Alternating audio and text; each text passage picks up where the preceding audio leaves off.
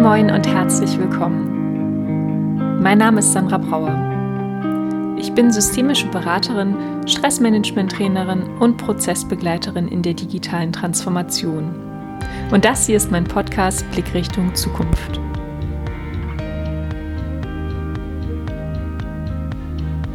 In der heutigen Folge geht es darum, wie du deine Veränderungskompetenz ausbauen kannst und zudem wirst du erfahren, wie du Methoden aus dem Stressmanagement und der Resilienz nutzen kannst, um Krisen und Zeiten der Veränderung ein wenig gelassener zu erleben. Schock. Das ist häufig unsere erste Reaktion auf eine plötzlich eintretende wesentliche Veränderung. Die Ausprägung deiner Reaktion oder ob es tatsächlich ein Schock ist, der uns ereilt, ist davon abhängig, wie wir ganz individuell Veränderungen erleben. Riemann Thomann beschreiben dazu vier Persönlichkeitstypus, die wir in uns tragen. Vielleicht ist dir das Modell dazu bekannt. Der Beständige, der Innovative, der nach Nähe oder der nach Distanz strebende Typus werden hier genannt. Meist entsprechen wir nie in Reihenform einem Typus, sondern tragen verschiedene Anteile in uns. Zudem ist unser Veränderungserleben davon abhängig, was wir bereits erfahren haben. Hast du zum Beispiel mehrfach einen Jobwechsel erlebt, dann wirst du beim fünften Mal vermutlich weniger bewegt reagieren als noch beim ersten Mal. Insbesondere dann, und schon kommen wir auch zur Veränderungskompetenz, wie ich es nenne, wenn du deine Erfahrung jeweils reflektierst und den Blick auf das Erlebte so richten konntest, dass du daraus lernst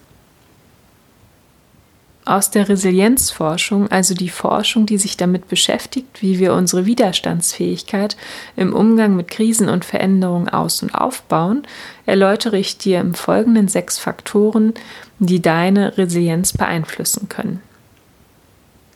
Du kannst die Faktoren auf eine konkrete Situation, zum Beispiel die plötzliche Präsenz des Coronavirus, dessen Auswirkungen unsere Lebens- und Arbeitsumstände erheblich beeinflusst und zum Teil stark eingeschränkt hat, oder auch eine persönliche Erfahrung übertragen.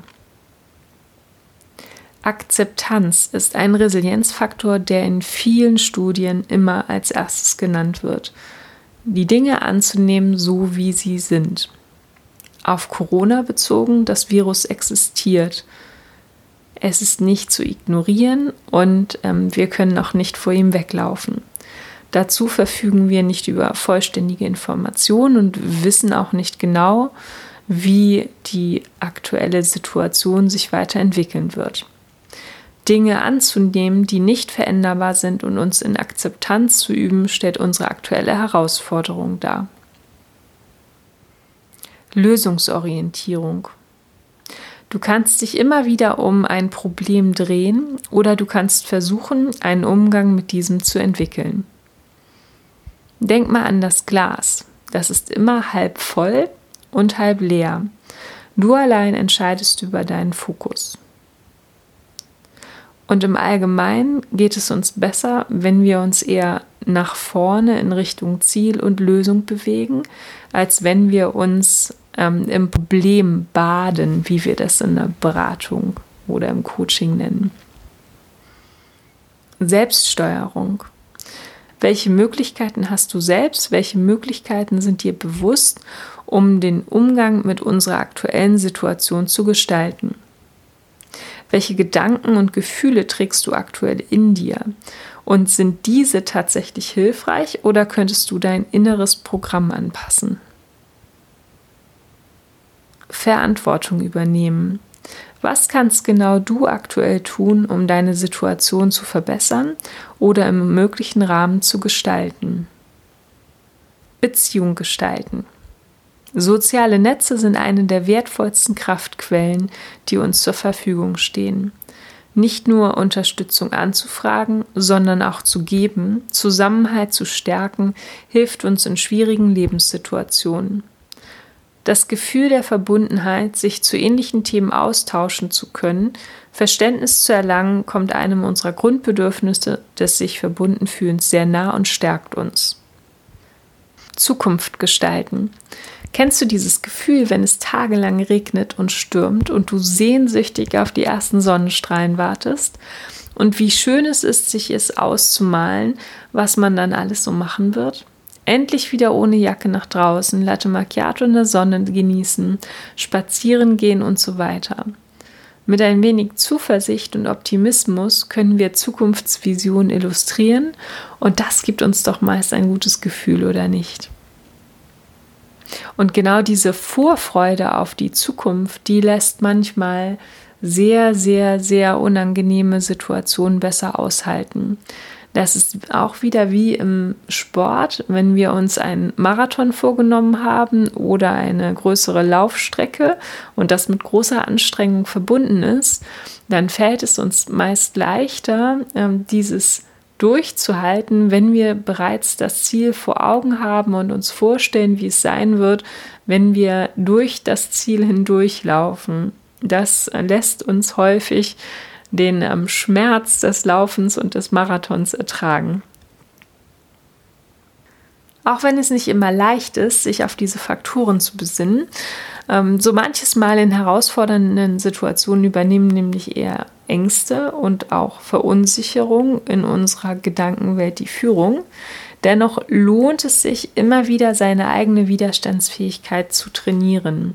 Das kann auch niemand anderes für dich übernehmen. Das kannst nur du ganz alleine. Aber du kannst dich austauschen mit anderen.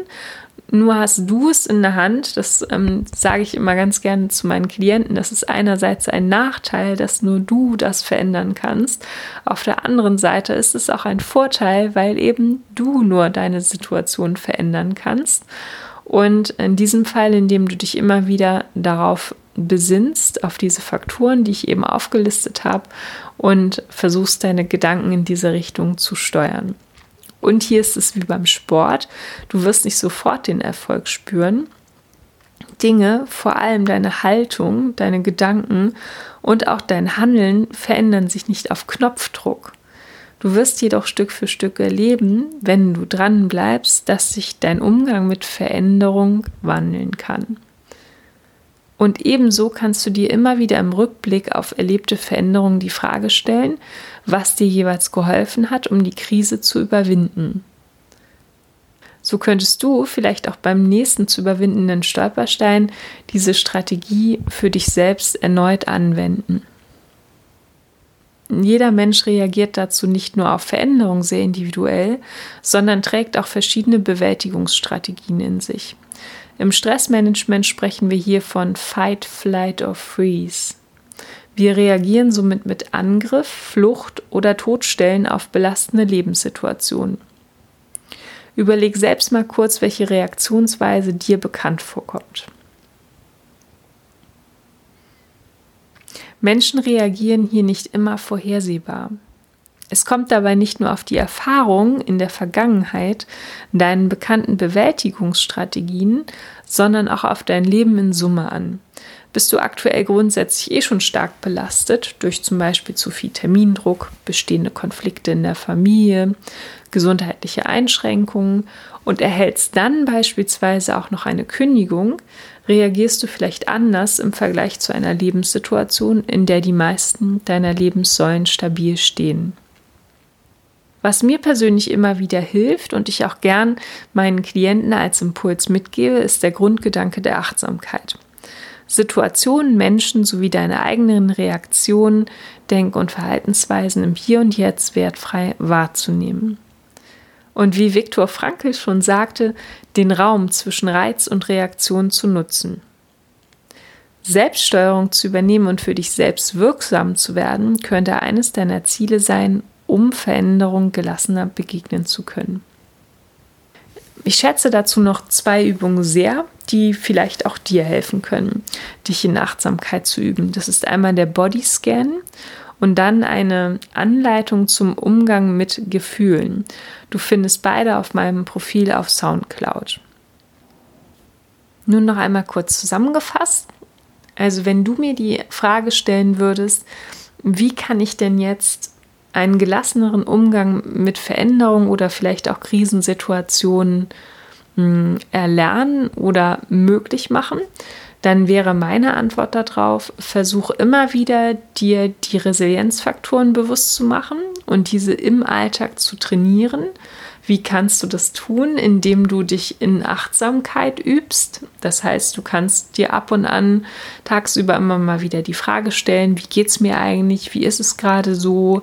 Und ähm, versuchen, Situationen und deine ähm, Denkweisen vielleicht auch wertfrei wahrzunehmen was sehr hilfreich ist, um überhaupt in diese Selbstreflexion gehen zu können, sind eben solche Übungen wie der Bodyscan oder andere Anleitungen, die du auch im Internet findest, sei es jetzt auf meinem Kanal oder ähm, überhaupt im Internet. Du findest zahlreiche Achtsamkeitsübungen. Und als nächstes würde ich dir immer empfehlen, in die Selbstreflexion auf Erfahrungswerte deiner Vergangenheit zu gehen. Das heißt, was hast du bisher erlebt? Was hast du bisher schon überstanden? Was waren herausfordernde Situationen und wie konntest du die überwinden? Und welchen Teil hast genau du dazu beigetragen, dass du das überwinden konntest? Und vielleicht kannst du deine Strategien der Vergangenheit auf heute oder auch auf zukünftige Lebensmomente übertragen und diese erneut anwenden. Vielleicht hast du auch etwas gelernt, was du nie wieder so machen würdest. Und auch das war vielleicht eine sehr, sehr hilfreiche Erfahrung. Plus dann als ähm, dritten und letzten Punkt dir bewusst machen, wie du eigentlich so tickst. Also wie ist dein eigenes Stressmanagement? Wie bist du so aufgestellt? Was bist du so für ein Typ? Und dich vielleicht auch da in einerseits in Selbstakzeptanz zu üben, zum Beispiel, dass du in belastenden Lebenssituationen mit Flucht reagierst, weil dich das quasi rettet für den Moment. Und erst wenn du ähm, so eine Situation überstanden hast und dich zurückziehen konntest und erholen konntest, kannst du dann auch wieder in die Handlung gehen. Da ähm, ja, dieses Thema Selbstakzeptanz könnte sehr, sehr hilfreich sein, aber auch dazu musst du einen achtsamen Umgang mit dir pflegen, damit du das überhaupt erkennen kannst. Und ich glaube, mit diesen drei quasi Elementen kannst du, also bin ich der Überzeugung, dass du einen gelasseneren Umgang mit Veränderungen entwickeln kannst. Und solltest du dann noch eine Frage haben oder vielleicht auch eine, eine weitere Idee, was hilfreich ähm, sein könnte, dann ähm, schreib mir gerne. Ich teile das auch gerne in meinem Netzwerk oder also schreib mir gerne eine E-Mail an kontakt.sandrabrauer.de oder eine Privatnachricht auf Facebook oder Instagram. Und du kannst genauso gerne unserer Facebook-Community Blick Richtung Zukunft beitreten und ähm, deine Ideen und Anregungen oder vielleicht auch deine Fragen zu dieser aktuellen Folge dort mit den anderen teilen und wir können uns noch dazu austauschen. Darüber würde ich mich freuen. Und jetzt danke ich dir, dass du zugehört hast. Lass es dir weiterhin gut gehen und bis zum nächsten Mal. Tschüss.